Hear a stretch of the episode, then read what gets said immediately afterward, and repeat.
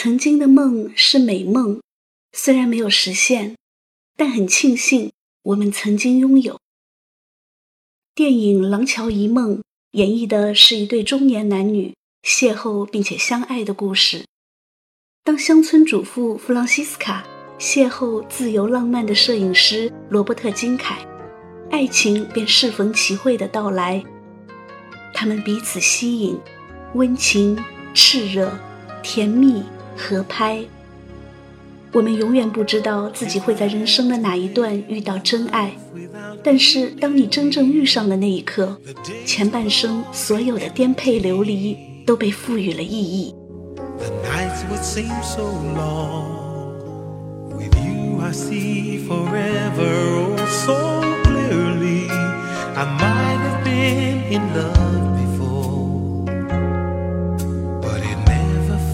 This strong. Our dreams are young and we both know they'll take us where we want to go. Hold me now, touch me now. I don't want to live without you. Nothing's gonna change my love for you. You ought to know by now how.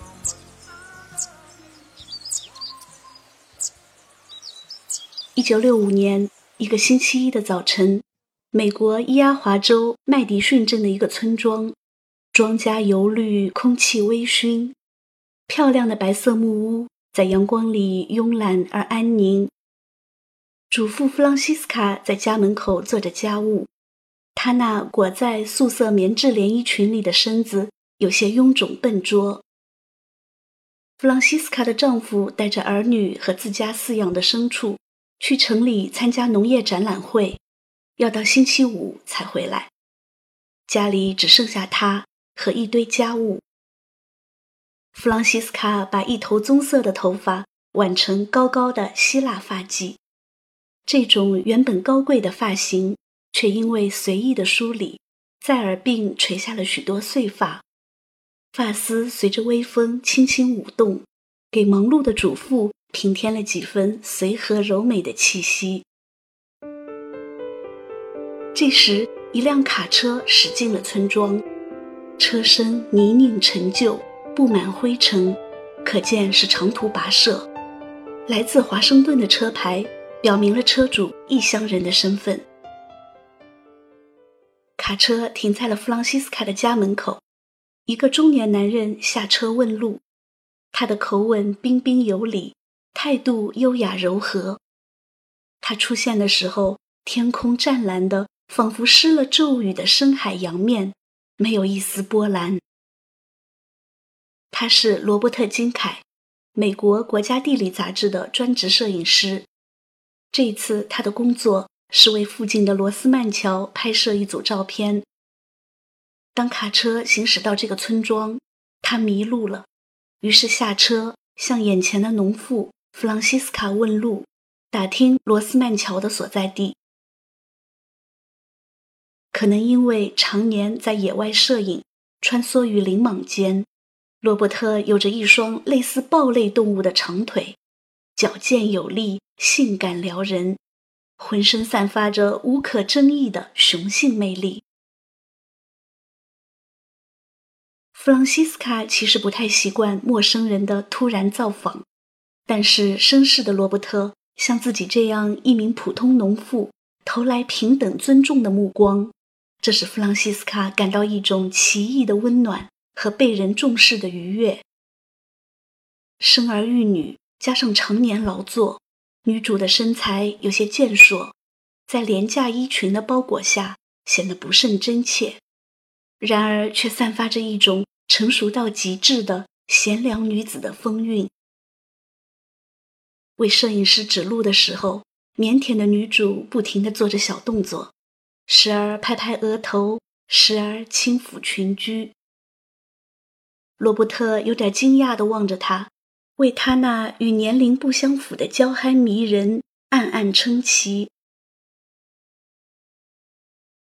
爱情是无厘头的，它的到来令人猝不及防。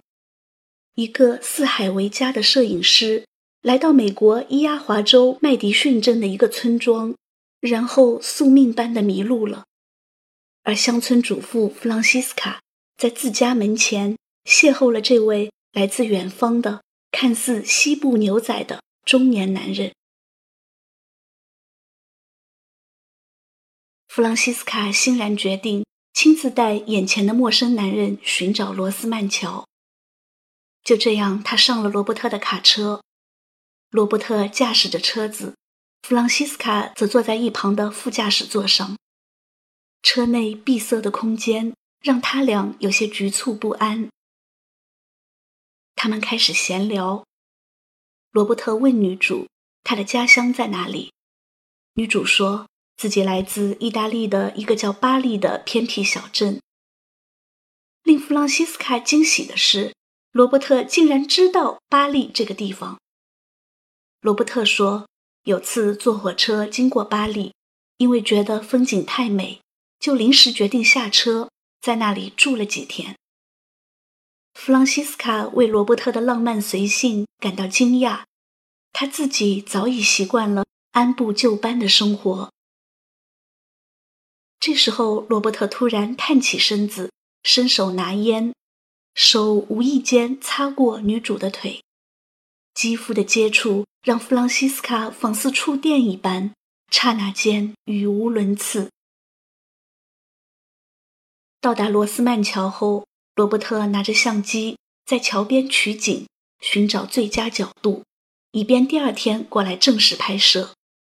弗朗西斯卡则在桥上独自徘徊。最后，罗伯特摘了一束野菊花献给弗朗西斯卡。他说：“男人这样做是不是过时了？向女士献一束野菊花表示感谢。”弗朗西斯卡不知哪来的兴致。竟幽默地开起了玩笑，不，没有过时，可这花有毒。罗伯特惊慌地把花丢在地上，弗朗西斯卡开怀大笑。他捡起野花，告诉罗伯特，花并没有毒。摄影师的到来使弗朗西斯卡平静的心湖泛起了涟漪。那种感觉就像是久违的少女心情。从罗斯曼桥回来后，女主邀请这个来自远方的男人进屋喝茶，两人聊起了各自的生活。罗伯特说自己常年在外奔波，和妻子聚少离多，最终导致离婚。离婚后，自己四处采风摄影，过着浪迹天涯的生活。弗朗西斯卡则讲述自己结婚已久，守着丈夫理查德和一双儿女，在农场里过着清寂单调的生活。罗伯特问弗朗西斯卡：“她的丈夫怎样？”女主回答说：“理查德洁净、勤劳、谨慎、厚道、有教养，是个好父亲。”罗伯特又问女主是否喜欢这里的生活，女主说：“这儿很不错，人们都很友好，互相帮助。不过这里没有我少女时的梦想。”是的，弗朗西斯卡曾经有过梦想，她曾是一名教师，后来嫁给理查德，一个农夫。理查德希望他在家里相夫教子，弗朗西斯卡这才当起了全职主妇。然而，有限的人际关系像四面竖起的高墙，压抑了他内心所有的梦幻。为了适应这儿的环境，他甚至不得不有意让自己变得庸俗粗陋。然而，对于优雅的渴望却又像水一样滋润着自己的细胞。眼前的这个男人是那样神秘浪漫，仿佛就是自己梦幻的载体。弗朗西斯卡如痴如醉地听着这个远方男人声情并茂地讲述在非洲大草原的奇遇，讲述他偶遇母猩猩时的紧张尴尬，以及很多很多遥远的故事。乡村主妇被摄影师的深邃广博。和自由豁达所吸引，对他的经历痴迷神往。晚上送走罗伯特后，弗朗西斯卡的心里漫起一种莫名的惆怅。深夜，他坐在屋外的摇椅上，静静地品读叶芝的浪漫情诗，像一个十八岁的怀春的少女，暗暗回味着这份意外的甜蜜。他情不自禁地解开睡袍，将一丝不挂的裸体迎向晚风吹来的方向。也许是类似爱情的力量使他勇敢。他回到屋里，在灯下写下一张字条：“白鹅舞动翅膀时，若想晚餐，今晚工作完后随时可来。”然后他连夜驱车前往罗斯曼桥，把这张字条钉在了桥上。星期二早晨，罗伯特到罗斯曼桥取景。发现了这张字条，他给弗朗西斯卡打来电话，两人约好当天下午一起去给杉树桥拍照，然后共进晚餐。弗朗西斯卡非常高兴，他特地去镇上买衣服，在服装店，售货员向他推荐一件性感的深 V 礼服裙，他看了看标价，又放下，手在身上吐气的裙子上摩挲了几下。最终还是决定将礼服裙买下。而此时，罗伯特正坐在镇上的咖啡厅里喝咖啡。他亲眼看到一个坠入婚外恋的女人受尽小镇居民肆无忌惮的非议，然后躲进车里哭泣。于是，罗伯特打电话给弗朗西斯卡，慎重地问他下午的约会会不会带给他麻烦。虽然我自己不在乎他人的议论，但我不想使你陷入困境。弗朗西斯卡当然懂得话中的含义，但是他以非凡的勇气告诉罗伯特，他无所畏惧。我还是要去，就按说好的，桥上见。其他事情别担心，我不在乎。放下电话。弗朗西斯卡浑身瘫软，表情里有一种被击中的虚弱和一种献身的热望。或许在买下那件性感礼服裙时，他已对接下来的事情有了心理准备。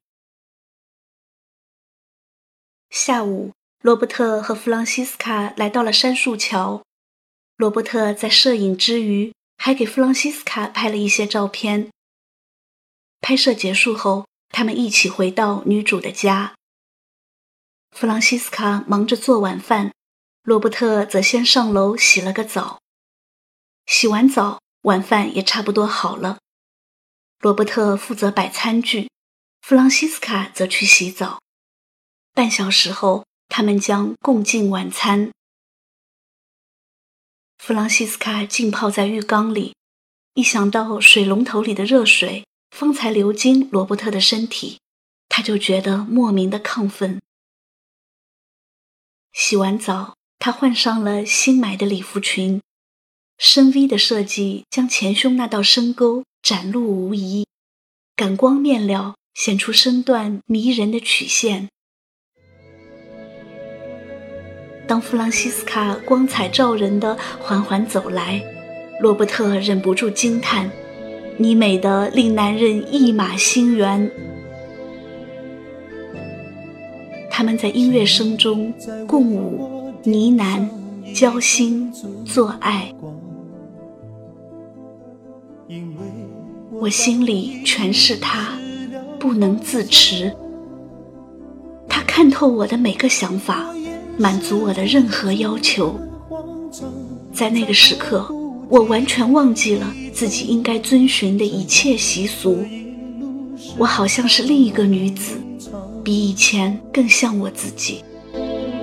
而你是一张无边无际的网，轻易就把我困在网中央。我越陷越深越迷惘。路越走越远越漫长，如何我才能捉住你眼光？情愿就这样守在你身旁，情愿就这样一辈子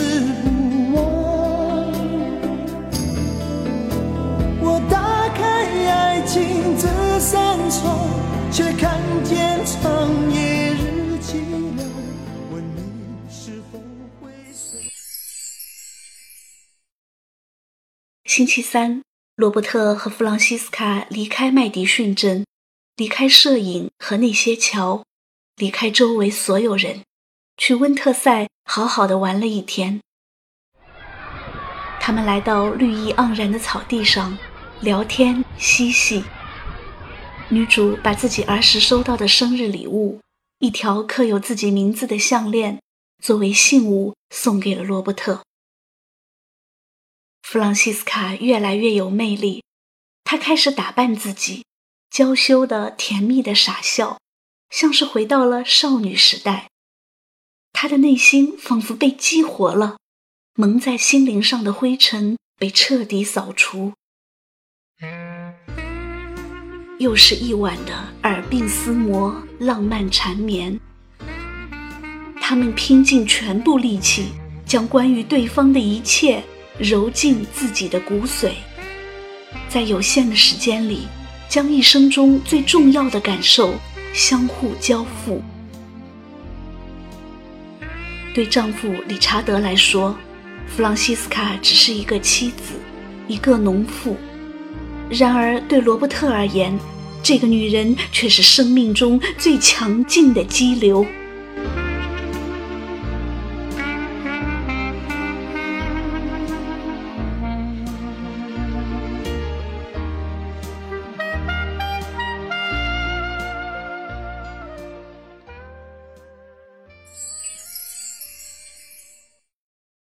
星期四，弗朗西斯卡和罗伯特在餐桌旁用餐，留给他们的时间不多了。第二天，女主的丈夫和孩子们就会回来。弗朗西斯卡突然变得焦躁：“我不能装作什么事都没有发生。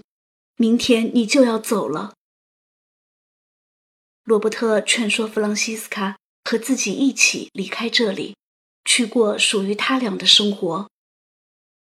我为什么要做摄影师，跑遍整个天下？唯一的解释就是为了来到这里。我觉得我一生的努力就是为了一件事，来这里找你。可是我一想到明天要离开这里，离开你，我，跟我走吧。女主陷入痛苦，迟来的爱情和婚姻的承诺。令她难以抉择。我想来想去，这样做好像不对。我一走，人们的闲话会把他们压垮。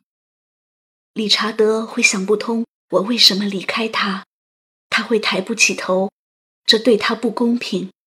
他从来没有伤害任何人。他可以搬家，换一个地方住。这个农场是他祖上留下来的，一百多年了，就像他的命根子。他不知道在别处该如何生活。还有孩子，卡洛琳十六岁了，她快成年了，会恋爱，会建立自己的家庭。我要是走了，对她会有什么影响呢？那我们呢？你要知道，不论我走到什么地方。离这座房子多远，我总会想着这儿，每时每刻的想着这个家。我会责怪自己不应该爱上你，还伤了这么多人，最后甚至会觉得我们在一起这美好的四天是错误的，是可耻的。弗朗西斯卡，你觉得我们之间的感情别人能有吗？我们紧紧的交织在一起。仿佛融化成了一个生命。有人一辈子在寻找这种感情，可是没有找到，甚至有人认为它不可能存在。难道这种感情是不正当的吗？我们的感情从一开始就注定不会有结果的。你不明白，当一个女人结了婚，有了自己的孩子，意味着生活的起点，但也意味着终点。她必须操持所有的家务，把个人的需求放到一边，尽心尽力地把孩子抚养大。等孩子们成了家。他的使命才算完成，终于可以为自己而活了。可这时，他早已忘却曾经的梦。我想永远留着这份感情，我想在下半辈子还是这么爱你。可是，我不可能把这个家破坏了，去建个新的。看来，我只能把对你的这份感情深深的埋在心底。你帮帮我。其实你心里不想离开我，可是又无法离开这个家。最终，罗伯特无法说服弗朗西斯卡，只得沮丧的驾车离去。出门前，罗伯特转过头对弗朗西斯卡说：“我再说一次。”这样确切的爱，一生只有一次。就算天空再深，看不出裂痕，眉头仍皱满密云。就算日我暗灯，照不穿我身，仍可反映你心。让这口烟跳升，我身躯下沉，曾多么想，多么想贴近。你的心和眼口和耳亦没缘分，我都捉不紧。害怕悲剧重演，我的命中命中越美丽的东西，我越不可碰。历史再重演，这么繁嚣城中，没理由相恋可以没有暗涌。其实我再去爱惜你又有何用？难道这次我抱紧你，未必落空。仍静候着你说我别再用神，什么我都有预感。然后睁不开两眼，看命运光临，然后天空又再涌起密云。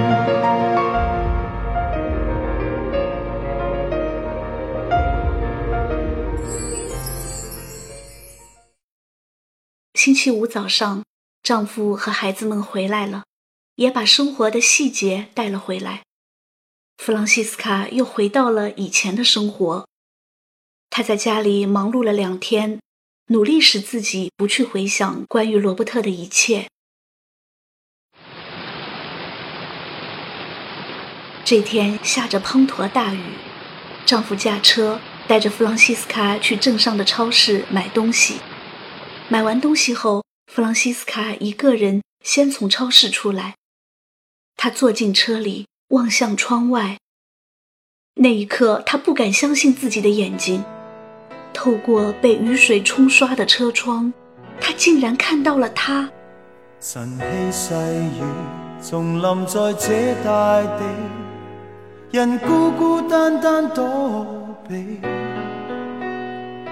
转身刹那。在这熟悉的路旁，察觉身后路人是你。如一套戏，重逢在。罗伯特孤零零地站在雨里，正深情地凝视着自己。他没有打伞，任凭大雨将自己浇得湿透。罗伯特向弗朗西斯卡微微点头，苦涩的微笑。然后转身离去，回到自己的车里。一瞬间，我不知身在何处，脑子里闪过一个念头：他不是在要我过去，而是在向我告别。弗朗西斯卡眼泪决堤。此时，理查德也钻进了车里，启动了马达，他们的车子向前驶去。片刻后，在十字路口的红灯前停了下来。这时候，弗朗西斯卡惊讶地发现，停在他们车子正前方的正是罗伯特驾驶的那辆卡车。透过大雨，弗朗西斯卡依稀看见坐在前方卡车里的罗伯特探出身子，像在找着什么东西。突然，罗伯特将自己送给他的信物——那条项链——挂在了车内的后视镜上。红灯熄了，绿灯闪烁，可是前方的卡车依然纹丝不动。那是揪心的等待，无声的告别，也是最后一次挣扎的邀约。弗朗西斯卡的手死死握住车门的手阀，他好想推开车门，奔向罗伯特。和他一起远走高飞，可是他还在犹豫，在去和留的纠结中挣扎。车子启动了，最终他还是没有勇气推开车门。他留在了车里，守住了家庭和伦理的道德线，作别了那个深邃的灵魂。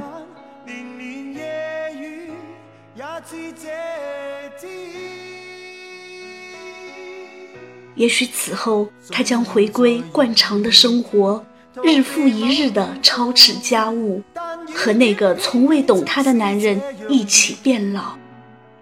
也许此后他将夜夜静埋在思念里，任凭情欲的潮起潮落和岁月的无情冲刷，将爱情蜕变成记忆。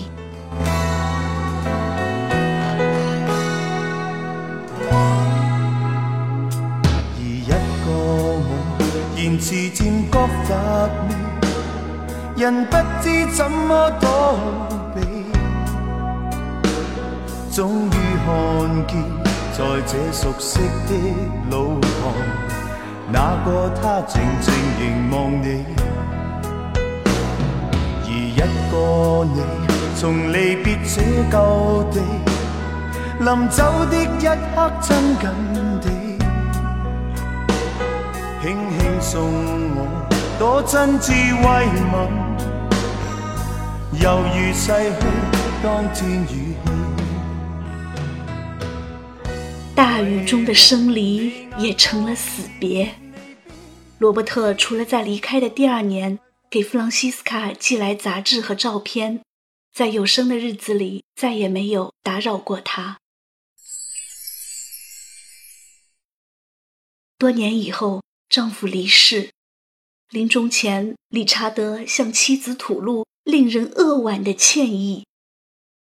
我知道你曾有过那么多梦，可惜我没能给你。原来丈夫早已知晓自己的秘密。这位农夫用深情和隐忍给予了妻子最大的体谅。理查德去世后，弗朗西斯卡曾设法联络罗伯特，但是罗伯特早已离开《国家地理》杂志，没人知道他去了哪里。弗朗西斯卡常常流连在两人所到之处，独自回味过往。有天，他意外收到了一个包裹，竟是罗伯特的律师寄来的。原来罗伯特已经去世，他安排好了自己的后事，要将自己的骨灰撒在罗斯曼桥。在包裹里，弗朗西斯卡看到了自己当初邀约罗伯特的字条，那条刻有自己名字的项链，还有罗伯特留给自己的一枚手镯。摸不到的颜色叫彩虹。看不见的拥抱叫微风，弗朗西斯卡深深震撼，潸然泪下。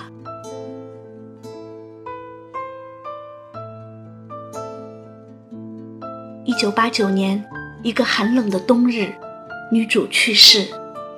按照她的遗嘱，子女将她的骨灰撒在罗斯曼桥。一次放纵和办事守道的煎熬。弗朗西斯卡和罗伯特用这种方式最终走到了一起。在浩渺的宇宙里，四天的时光和四兆年一样短暂。然而，罗伯特和弗朗西斯卡相处的四天，却成为他们彼此的永恒，不沾任何世俗粉尘，没有现实铜锈的侵蚀。罗伯特这个外乡人，突然撞进一个农妇的生活，给那一方宁静的莲池注入生机；而弗朗西斯卡的温存，使摄影师漂泊的心灵找到归宿。四天是完全放纵的灵魂旅程，四天是灵和玉的水火交融，没有杂念，没有污秽，没有天地，没有风雨，爱情在零度空间坠落，凝聚成冰晶玉洁的情缘。离别时，摄影师忧郁的眼神。融化了纯情的嘱咐。四天后，他们见约而行，彼此互不打扰，却遥遥相望，用自己的方式深爱对方，直到死神来临，才解除那个守口如瓶的约定。人生没有标准答案，每个人都有权利做出自己认为正确的选择。在小说《查特莱夫人的情人》里，女主人公康妮因为丈夫受伤瘫痪，失去性功能，最终选择放弃死气沉沉的贵妇生活，与庄园看林人一起奔向自由和爱情。恰恰相反，在电影《廊桥遗梦》里，弗朗西斯卡的选择是遵从伦理道德和家庭责任。回归单调琐屑的乡村生活。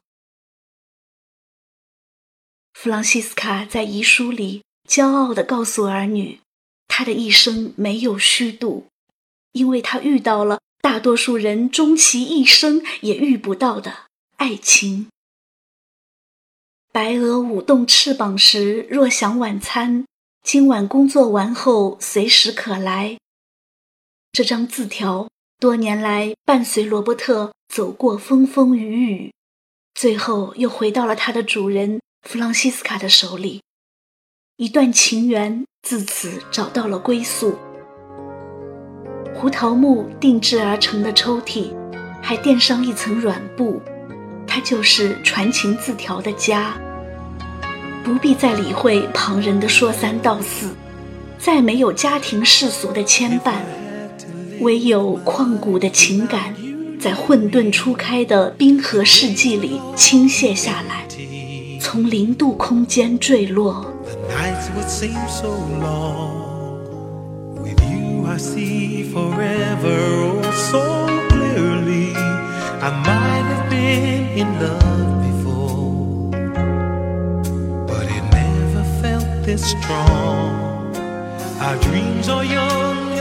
Both know they'll take us where we want to go. Hold me now, touch me now. I don't want to live without you. Nothing's gonna change my love for. You